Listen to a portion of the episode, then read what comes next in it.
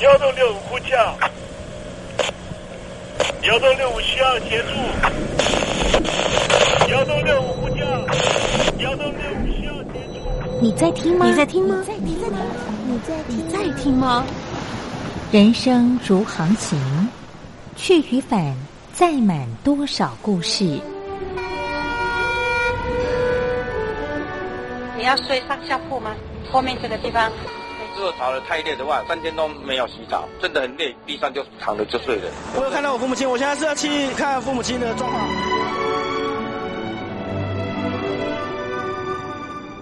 聆听故事湾，让每个故事找到属于自己的码头。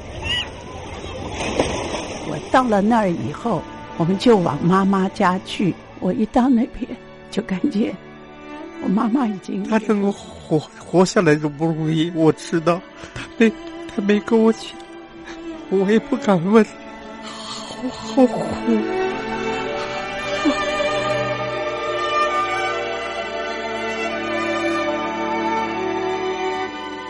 聆听故事湾，聆听故事湾。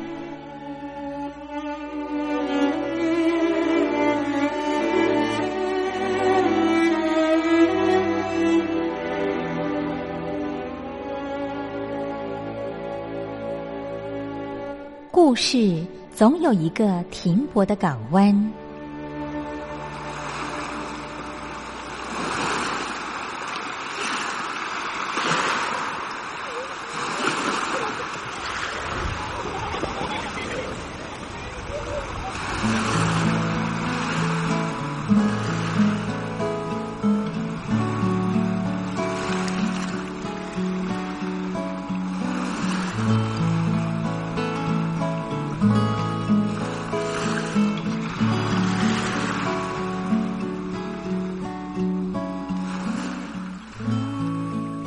一二三四五六七七六五四三二一，大陆听众朋友您好，我是您的好朋友东山林，在台北问候您。正在为您进行的栏目就是聆听故事湾，一二三四五六七七六五四三二一，全年无休，每天在空中为您服务。您在每天的凌晨三点十分，或是傍晚的六点十分，都可以在光华之声频道收听到这个栏目。聆听寰宇趋势，不用太多解释，因为聪明的你心中自有诠释。亲爱的听众朋友，我们的节目早晚各一次，听众朋友你可以选择最适宜的时间，和东山林共度这短暂的五十分钟的时光，就在光华之声的频道空中相见。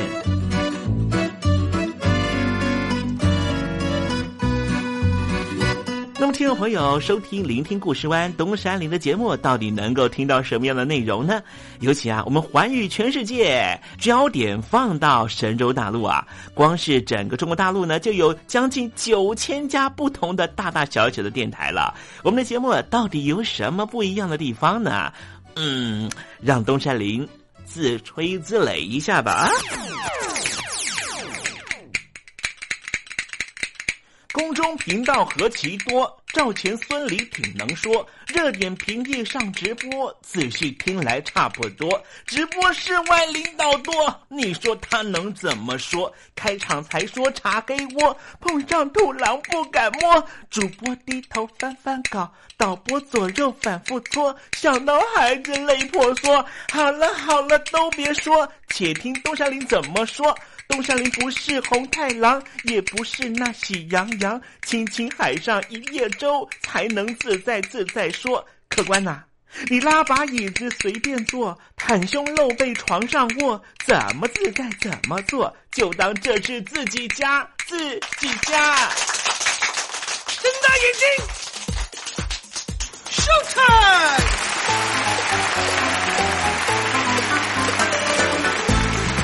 听众朋友，你好，我是你的好朋友东山林，在台北问候您。正在为您进行的栏目就是《聆听故事湾》啦。为什么节目的开场要这样的隆重呢？因为在凌晨三点钟的时候才进行我们的节目啊。听众朋友可能正在打瞌睡之中，或是呢在睡梦之中，所以呢要赶快把听众朋友呢让那瞌睡虫踢到九霄云外啦。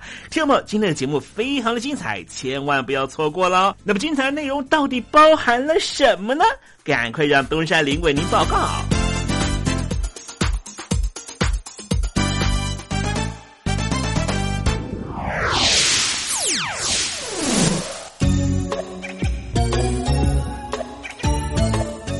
星期一，星期一，猴子穿新衣。因为来自于中国武汉的新冠状病毒肺炎疫情的影响啊，整个世界的经济呢都受到了很大的重创，包含了青年的失业率。根据美国的一份调查显示呢，美国总统特朗普呢在十一月要竞选连任的时候，恐怕美国的失业率呢仍旧是两位数字。这一张川普的政绩呢受到了很大的冲击。因为呢，川普他最自豪的就是解决了美国的失业率的问题，在任期的前三年，让失业率能够降在个位数字，这是过去的美国总统都没有办法呢达到的一个成功境界。可是没办法，那现在呢，被这个武汉肺炎一次就打回了原形了哈。你能说特朗普不生气吗？啊，不光是特朗普呢生气了，很多国家的执政的领导人都很生气。因为疫情的关系呢，让他们国家的年轻人都失业了。待会儿呢，在时政你懂得的环节里面，再跟听众朋友谈谈这方面的话题。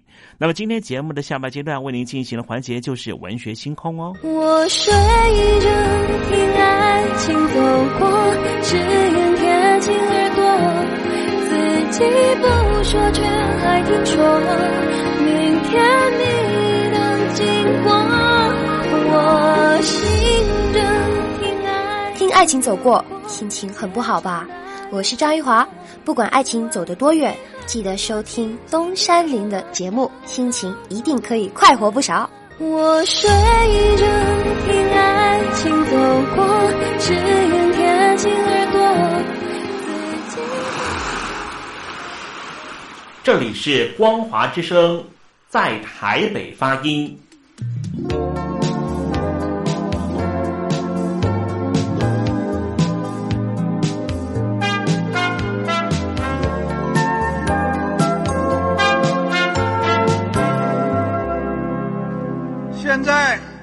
请习近平同志讲话。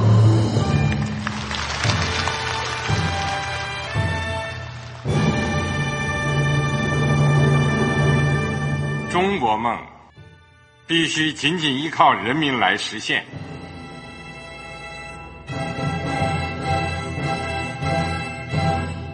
好国民得关心家事、国事、天下事。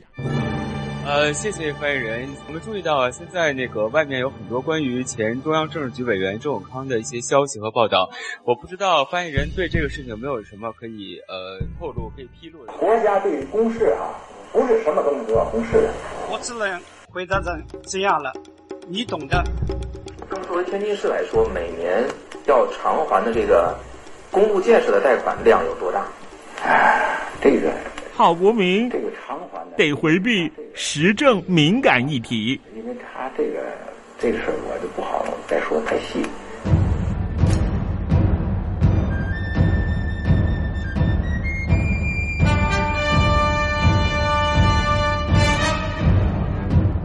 我们要坚持人民当家作主，坚持人民主体地位。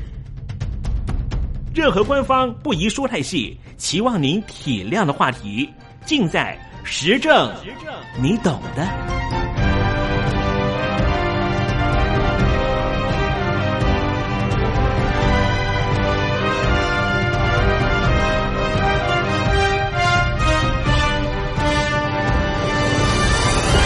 我只能回答这样了，你懂的。那些官方无法为您说太细的事情，就让东山林为您详细的说明白。天婆早上好，晚上好，正在为您进行的栏目就是聆听故事湾。此刻为您进行的环节就是时政，你懂的，一同关心焦点话题。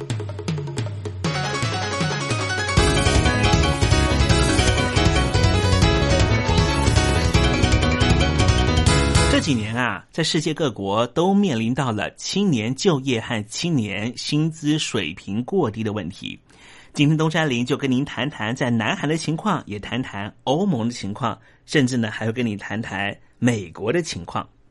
先来谈谈南韩吧，因为南韩的经济成长率连续四年低于百分之四，青年失业人数又创下十五年的新高纪录，因此，因此，二零一五年。南韩总统朴槿惠发表全国演说，强调未来四年将是南韩发展成败的关键时刻，唯有对经济动大手术，才能够永久的脱离成长低迷的困境。朴槿惠呼吁社会各界支持政府的四大改革目标，包括了劳动、公部门、教育和金融，其中最重要的就是劳动市场。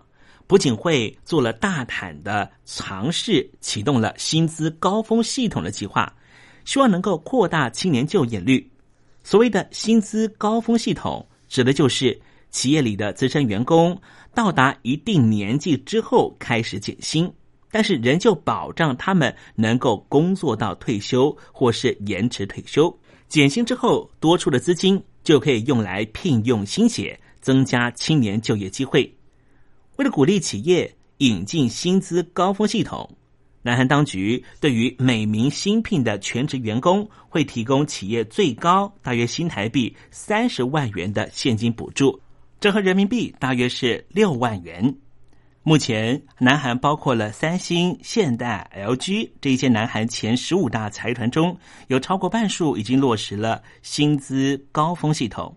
此外，企业如果将实习员工和兼职员工转为正职，则每名转职正职的员工，企业还可以享受最高大约新台币六万元的减税优惠，也就是折合人民币大约是一万块钱的减税优惠。值得注意的是，朴槿惠还宣布，南韩政府和公部门将会以身作则，就在二零一五年年底实施薪资高峰系统，并且改革公务员的年金制度。这些措施。都是希望试出更多的全职工作，以减少青年失业率，提振南韩的国家整体经济。兼职员工和青年抗议就业条件不好的状态，必须说到了。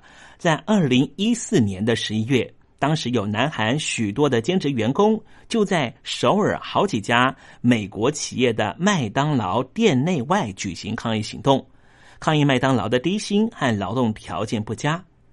二零一五年二月七号，在工会的带领之下，兼职人员在南韩地铁新村站周遭以及延世大学附近抗议，要求提高薪资、改善劳动条件，并且拿回工会的组织权。而这一次的抗议行动爆发点是有一名二十一岁的兼职员工，原本在南韩的富川市义谷分店工作，可是。二零一四年十一月，却因为不明原因遭到开除。工会认为，麦当劳任意调动轮班，只是为了节省人事成本，而且麦当劳经常延迟薪资的发放。大部分的南韩麦当劳员工领的是基本时薪五千五百八十韩元。抗议工人要求时薪应该提高到每小时一万韩元，这就是南韩青年面临的就业情况。南韩总统朴槿惠为了增加青年就业，所以就推出了薪资高峰系统计划，堪称是最具创建的改革计划。这个计划是要逐年调低高年资者的薪资，保障工作到退休，不会提高失业率，奖励企业以节省下来的成本雇佣更多年轻人，加速企业换血和创新能力。资深劳工逐年减薪，减少退休年金给付负担，也可以疏解政府财政压力，真是一箭双雕的政策。不过，降低高年资员工的薪水，将会造成中壮老年工人生活的困顿。在全球金融风暴的时候，青年失业率持续飙高。当时瑞典采行的是旧失业政策，除了发给失业津贴，也对每一位谋职者指派专属的就业辅导员，提供咨询辅导服务，不让谋职者孤单无援。到处碰壁而丧失信心，绝对是当时瑞典政府不愿见到的。所以，他们规划了职训课程，提升职业技能，甚至瑞典政府还提供了海外就业资讯和媒合，这样积极有效的减缓青年失业，确实是值得北京和台北当局改革进行借鉴。而南韩的青年失业率大概是在百分之十左右，台湾也在百分之十一到十二之间。青年失业率都比平均失业率高出一到两倍。事实上，青年失业率也不是台湾、韩国的专有问题，也不是大陆的情况，而是全球最严重的经济和社会问题。根据国际劳工组织的数据，全球青年失业率超过了百分之十三，是平均数值的两倍以上。听众朋友所熟知的欧洲国家，包括了希腊、西班牙的青年失业率都超过了百分之五十，意大利更达到了百分之四十。青年失业严重，既是经济问题，也是社会问题。失业者没有工作，对于经济当然算是损失，因为没有收入，没法消费，拉低经济表现。更严重的是，长期失业者往往最后很难回到职场。同时，可能会因为失业的关系影响身心健康，变成了另外一个社会问题。不过，几乎所有国家都会对此问题束手无策。经济扩张不足，投资有限，企业不会扩增太多的员工，都是尽量以现有员工为主进行运作。如果要企业资遣资深员工，改雇青年，也说不过去。被资遣者同样代表一个失业。更可能负担更重的家计。曾经有人提出大幅缩减工时，借此增加对青年的雇佣，但是这个提议并不切实际。对企业来说，这是成本增加，当然不会接受。而二零一五年，南韩总统朴槿惠提出的薪资高峰计划，某个程度是已经考量到双方的利益和需求。资深员工逐年减薪，为退休做准备。企业多了钱，就可以雇佣更多的年轻人，国家也可以给予企业更多的补助。对企业来说，增加心血和人手，整体增加的成本有限，因此可以接受这样的方案。对社会来说，提高青年就业率当然有正面效益。对经济来说，平均消费倾向高的青年有工作，消费自然就比较容易增加，对整体经济也会有帮助。至于被列为减薪对象的资深员工，南韩总统朴槿惠的说法是，全职和高薪的员工都必须为新一代让步。可以看出，他们算是被牺牲的，所以才要他们共体时间，共赴国难。不过，如果减薪的同时也搭配工作时数、工作内容的减少，让他们逐步的淡出职场，先做好退休前的适应。那么被减薪的人应该比较容易接受，这样的一个新政策能不能够成功的降低南韩的青年失业率，也深受各国的关注。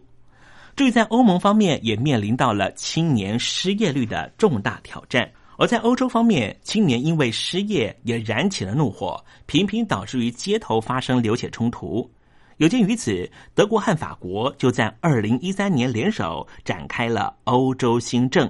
希望抢救青年失业，这张专案设置了六十亿欧元，除了提供职业训练之外，也资助青年在欧盟区域内跨境寻找新的工作机会。而德国和法国两国企业如果愿意提供青年失业者训练和就业机会，不但能够获得国家资金，欧洲投资银行也会提供贷款支持。不过这一项新的政策目前成效有限，南欧的债务危机使得就业环境更为严峻，随之而来的总结措施也限缩了欧盟采取扩大公共和私部门的投资、创造青年工作机会的振兴经济政策，确实受到了影响。如何改善就业环境、解决青年失业问题，到现在仍旧是欧盟各国的最大考验。而对于普遍的劳工来说，政府能够做的事情看起来十分有限。但最起码可以保障每一名劳工可以拿到的基本工资。基本工资就是最低工资，通常也是各国政府法律明定，保障劳工的劳力可以换取合理的工资。支持者认为啊，基本工资除了保障工人的生存权益，也可以促进消费、活络经济。但是有些国家到目前为止仍旧没有设定基本工资，例如新加坡、瑞士或部分的北欧国家。这些国家有的因为工会强大，而且有完整的劳资协调机制，根本不需要政府介入；有的则是因为人民担心制定基本工资之后。企业会减少雇佣劳工，提高失业率，或者是将成本转嫁给消费者，而提高物价。目前，实值基本工资最高的国家是澳洲，扣除税金和生活费用之后，时薪大约是新台币三百元，折合人民币大约是六十元。近几年来，各地不断要求调涨最低薪资，星巴克和麦当劳这些企业已经跟进了。许多政府也从善如流，比方说，美国洛杉矶在二零一五年的夏天就通过最低工资，在二零二零年以前将会调整成为每小时新台币四百八十元，折合人民币大约是一百元。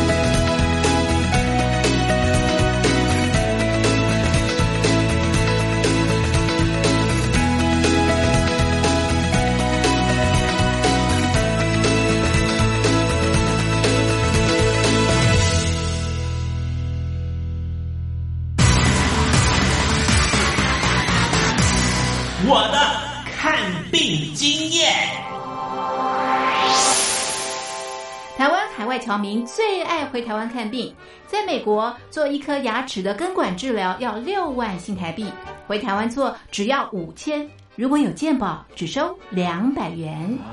常言道，牙痛不是病，痛起来要人命。大陆网红王老 Q 有回牙痛想看牙，没想到王老 Q 住在浙江第二大城宁波，看个牙也得等上一整天。我是王老 Q，那么礼拜天呢，我有空。终于去了医院啊，把我的这个牙齿啊给补上了。我发现一个问题，就是我家这边啊，乃至市中心的一些医院啊，这个医疗资源还是非常紧缺的。我礼拜六就去挂号了，然后突然发现，哎，这个号挂不上，因为有个医生请产假了啊，所以导致人手更少了。礼拜六的话就没有人上班啊，只能礼拜天去。那礼拜天就礼拜天吧，行吧。还好我聪明啊，礼拜天啊预约了个号，早点把这个病看好了。医生上班了，我就噗噗噗过去了。好呀嘛，那家伙一看，这里边那个医生就就一个在工作啊，然后休息区的椅子啊，全部啪啦啪啦坐满了患者啊。哎，我寻思市中心那个医院啊，预约，于是我就去查了资料啊。根据数据统计啊，二零一八年中国每千人口医生数是二点五九个，但是德国、澳大利亚那些发达国家他们有四个，然后在农村里面会更少，仅为城市的百分之四十五。哎呦哎呦哎呦！宁波的人均 GDP 排名占全中国的第十三名。看病这么难，看看首善之都北京怎么样？这家病啊，这简直他妈人山人海，这病人这么多啊，太吓人了，人山人海。那电梯都排班上不来。哎呀，我的天！哎呀，我的天！我的天哪！这医院这简直不像话！你看看等候就诊的人啊，庙会也没这么热闹啊，集会呀、什么游行也没这么多人。同志们、朋友们，千万别得病啊！得了病要了命啊！看吧。河南有个孝顺的孙女带着爷爷上医院，明明只是被蚊子咬一下，医生还是硬开了三种药。医生给开的药三种，这俩是每个两盒，这一个软膏是一个。医生的诊断结果是眼睛水肿是因为过敏，但是我爷爷又没有什么过敏的症状。如果是过敏的话，他不可能只在左眼的下面起一个包吧。哎呀，蚊子咬了一口，花了七十块钱。什么乱开药？北京大学李林教授直指核心的说：“医院要创收，老百姓没病，开点药，小病当大病看，这一切都是为了钱。医院是要创收的，政府给特定的人群买单，所以大家都去啊，快大干快上的骗骗政府这笔钱。你一切医疗费用是医生决定的，现在医生要创收，小病给你大治，所以就整出很多检查呀，很多吃药都是浪费掉了。”如果医生你国家给他一个体面的收入，他没必要折腾你干嘛呀？你没必要，你到医院去折腾干嘛呀？医生收入太低，那是因为四十年前邓小平主推的市场改革，政府削减了医院的补贴，医生被迫掉入这创收的陷阱里啊！北京中央不是说健康中国二零二零吗？领导人强调，人民健康是民族昌盛和国家富强的重要标志。怎么就一个新冠状肺炎病毒就击溃了医疗系统？自由记者陈秋实从武汉带来的第一手报道。大家好，我是陈秋实。如果你到医院，你明知道你就算到了医院，你也住不了院，你也做不了检测，那你还去医院干嘛？中国以前老说我们不要关心蛋糕分的均不均匀，我们先把蛋糕做大，再讨论怎么分蛋糕的问题。现在就是他妈蛋糕不够大，不够分呢。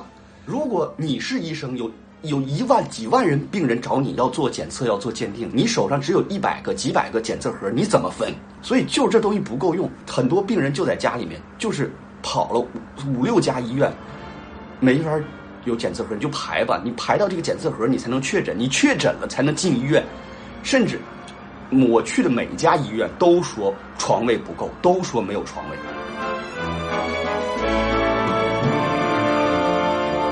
这一次，我们暂时战胜了新冠状病毒，趁着下一场病毒还没有来之前，一起解决医疗问题吧。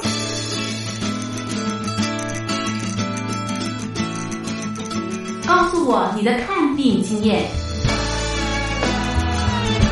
你信不信任医生的建议呢？买药和看病，你会先选哪一项？为什么有人不敢打疫苗？你相信家庭医生吗？来说说你理想的医病关系吧。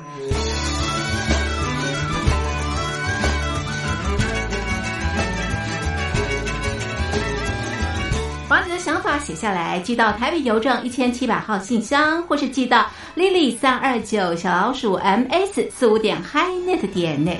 我们会抽出十份可以让你穿越屏障、吸取新知的知识接收器，让你充分感受到学海无涯、万分自由的喜悦。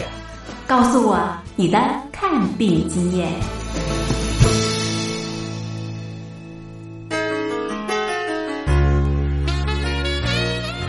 听众朋友，您正在收听的节目是《聆听故事湾》，欢迎您写信到台北邮政一七零零号信箱，台北邮政幺七零零号信箱和东山林联系。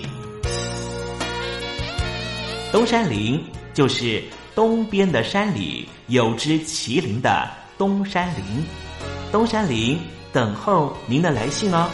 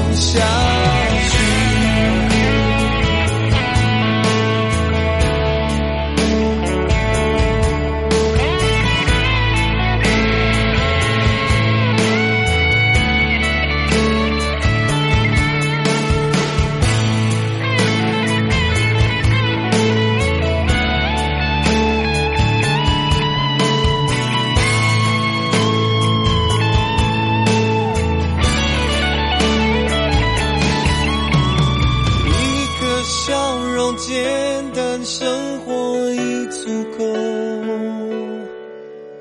梦醒之后人还是要往前走。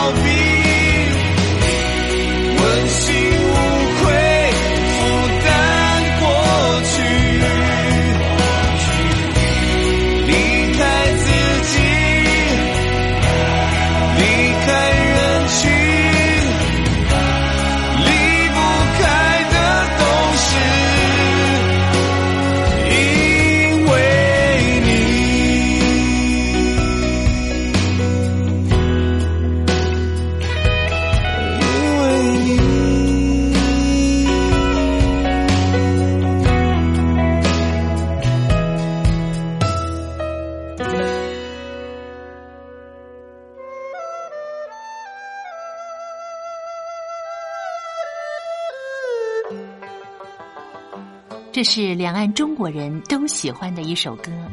小城故事多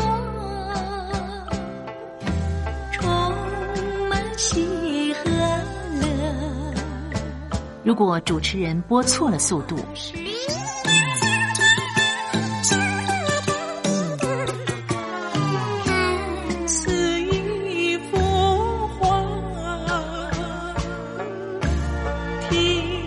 或快或慢的走调歌曲，都不是听众喜欢的。人生境界真善美，真意高阔。两岸和谐关系也得循序渐进，快慢相宜。小城故事真不错，亲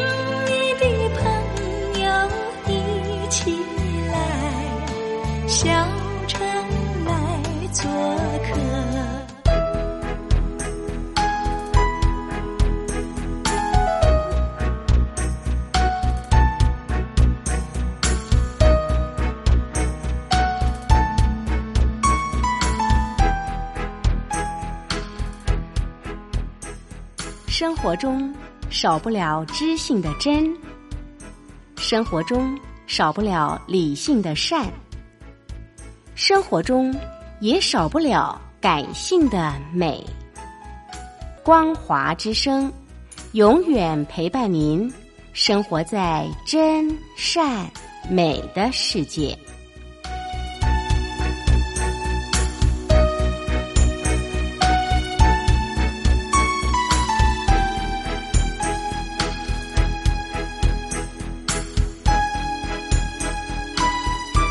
我只不过想唱歌给你听，就算没回应，没关系，我会唱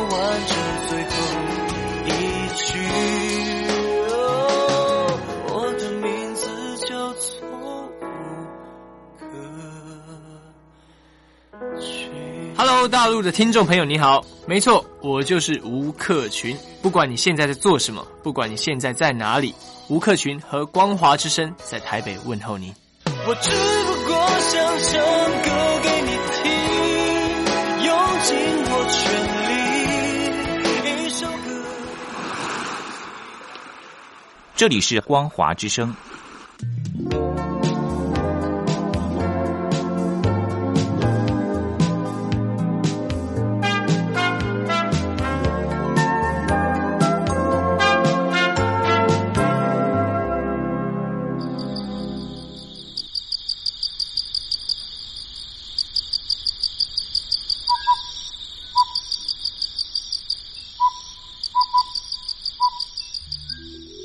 文学有着教化怡情的作用。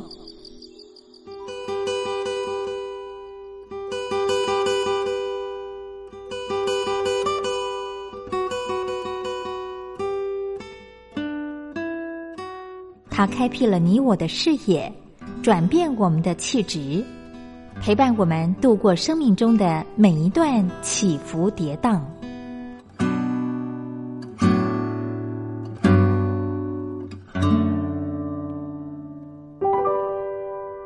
山林邀请您一同进入文学星空。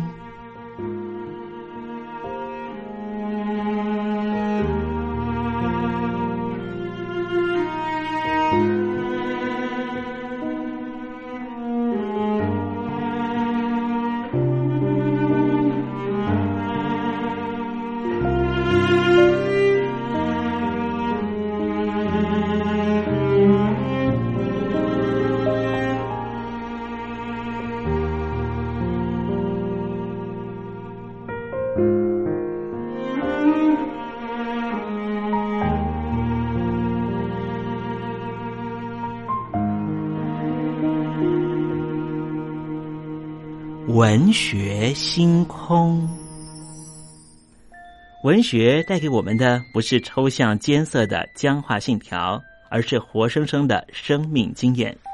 听众朋友您好，我是东山林，跟着我一起推开作家的人生画卷，试着找出属于我们自己的人生启示吧。今天为听众朋友介绍的文学巨著就是赫胥黎的《美丽新世界》。这部小说是完成于一九三零年代的初期，作者是 Aldous Huxley。一般来说，我们在介绍赫胥黎的时候，都会在他的名字前面加一个 A 字，为什么呢？就是为了区别他和他父亲的差异。Aldous Huxley 他的父亲就是 T. H. Huxley，他就是十九世纪提出天演论的重要学者。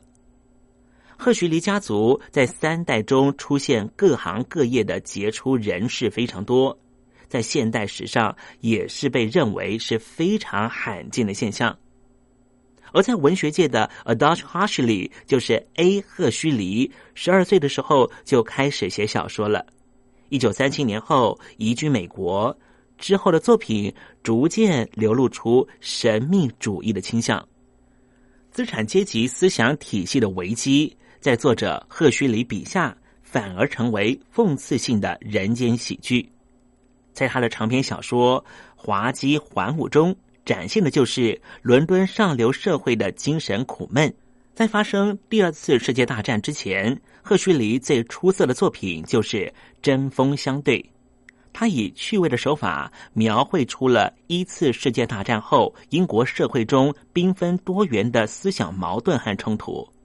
到了一九四零年代、五零年代，赫胥黎的代表作品是一九四九年出版的《人缘与本质》，以及一九五四年出版的《感官之门》。《缘与本质》这部小说，它的时空背景是设定在二十二世纪，是一本科幻小说。人类因为核热战而回到了人猿未起的蛮荒时代。而《感官之门》则是一本讲述文明人丧失感觉的创作作品，讲述的是透过了仙人掌根制作出了麻药，人类也因为服用了这种麻药，完全失去了七情六欲所产生的任何感官享受。如果从文学史的系谱上来看，赫胥黎的科幻小说可能是受到 Herbert George Wells 的影响。当然，赫胥黎和 H.G. 威尔斯的作品和法国的凡纳也是另外一位近代科幻小说先驱作家。他们所关切的对象是不一样的。凡纳注意的是如何实现各种科学技术的趋势，按照中共当局的说法，就是落实科学发展观。但是和凡纳不同的赫胥黎和威尔斯，他们则关注的是技术发展对于人文社会所产生的诸多影响。这一部赫胥黎的小说《美丽新世界》创造了一个乌托邦。这部书中的科幻因子就是遗传工程学的病态发展。人类按照不同的基因被划分为不同阶级。一位来自于印第安保留区的年轻原住民向这个机器社会展开了质疑和挑战。赫胥黎透过如许角色来展现出恐怖世界中一席尚存的人性幽光。赫胥黎启发了许多后续的文艺创作家，比方说，二零一四年年中的时候，美国有一部好莱坞的巨片叫做《移动迷宫》。不管是原著小说还是电影的作品，都深深受到赫胥黎的影响。赫胥黎一生完成了十一部长篇小说和五部短篇小说集、七部诗集和四部剧本、一部游记和许多的评论和杂文。整体来说，赫胥黎的题材非常的广泛，但是总有一种非常忧郁的悲剧基调存在。虽然有的作品在表面上是以喜剧的方式呈现的，而他的作品往往承载着他对人类社会的哲学性思考的想法。小说人物也成为概念的化身，因此他的作品又被称为是概念小说。刚才我们讲到赫胥黎的神秘主义色彩的作品出现在《永恒哲学》这本书里面。表现的淋漓尽致，也值得听众朋友一睹为快。好了，听众朋友，今天的文学星空为您介绍的作品就是赫胥黎的《美丽新世界》，希望听众朋友能够拨冗阅读。当我们真实的进入这本书的情境，透过反省思索，一定可以获得踏实的心得。文学星空，我们下回见。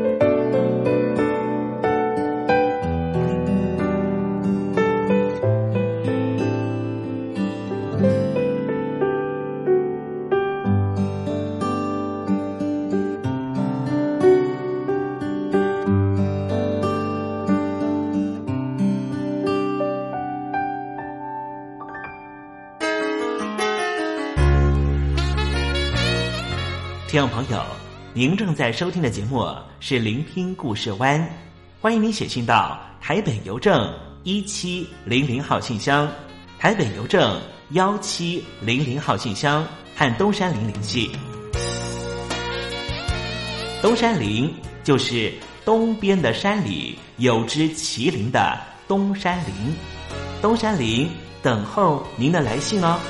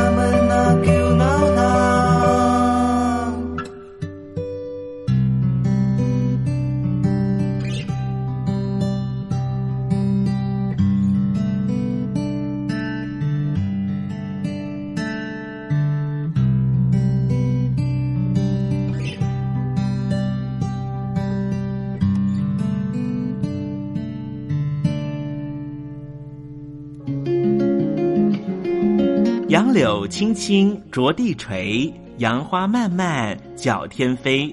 柳条折尺花飞尽，借问行人归不归？听众朋友，这首出自于隋朝的送别诗，作者是什么人已经没法考据了。但是诗句里面借由折下柳条送给友人的情节描绘，也确实传达出对朋友那份恋恋不舍的情谊。节目接近尾声了，要跟听众朋友说再见了。东山林不奢望明天和你在空中相会，只期望听众朋友明日一切平安喜乐。再见了。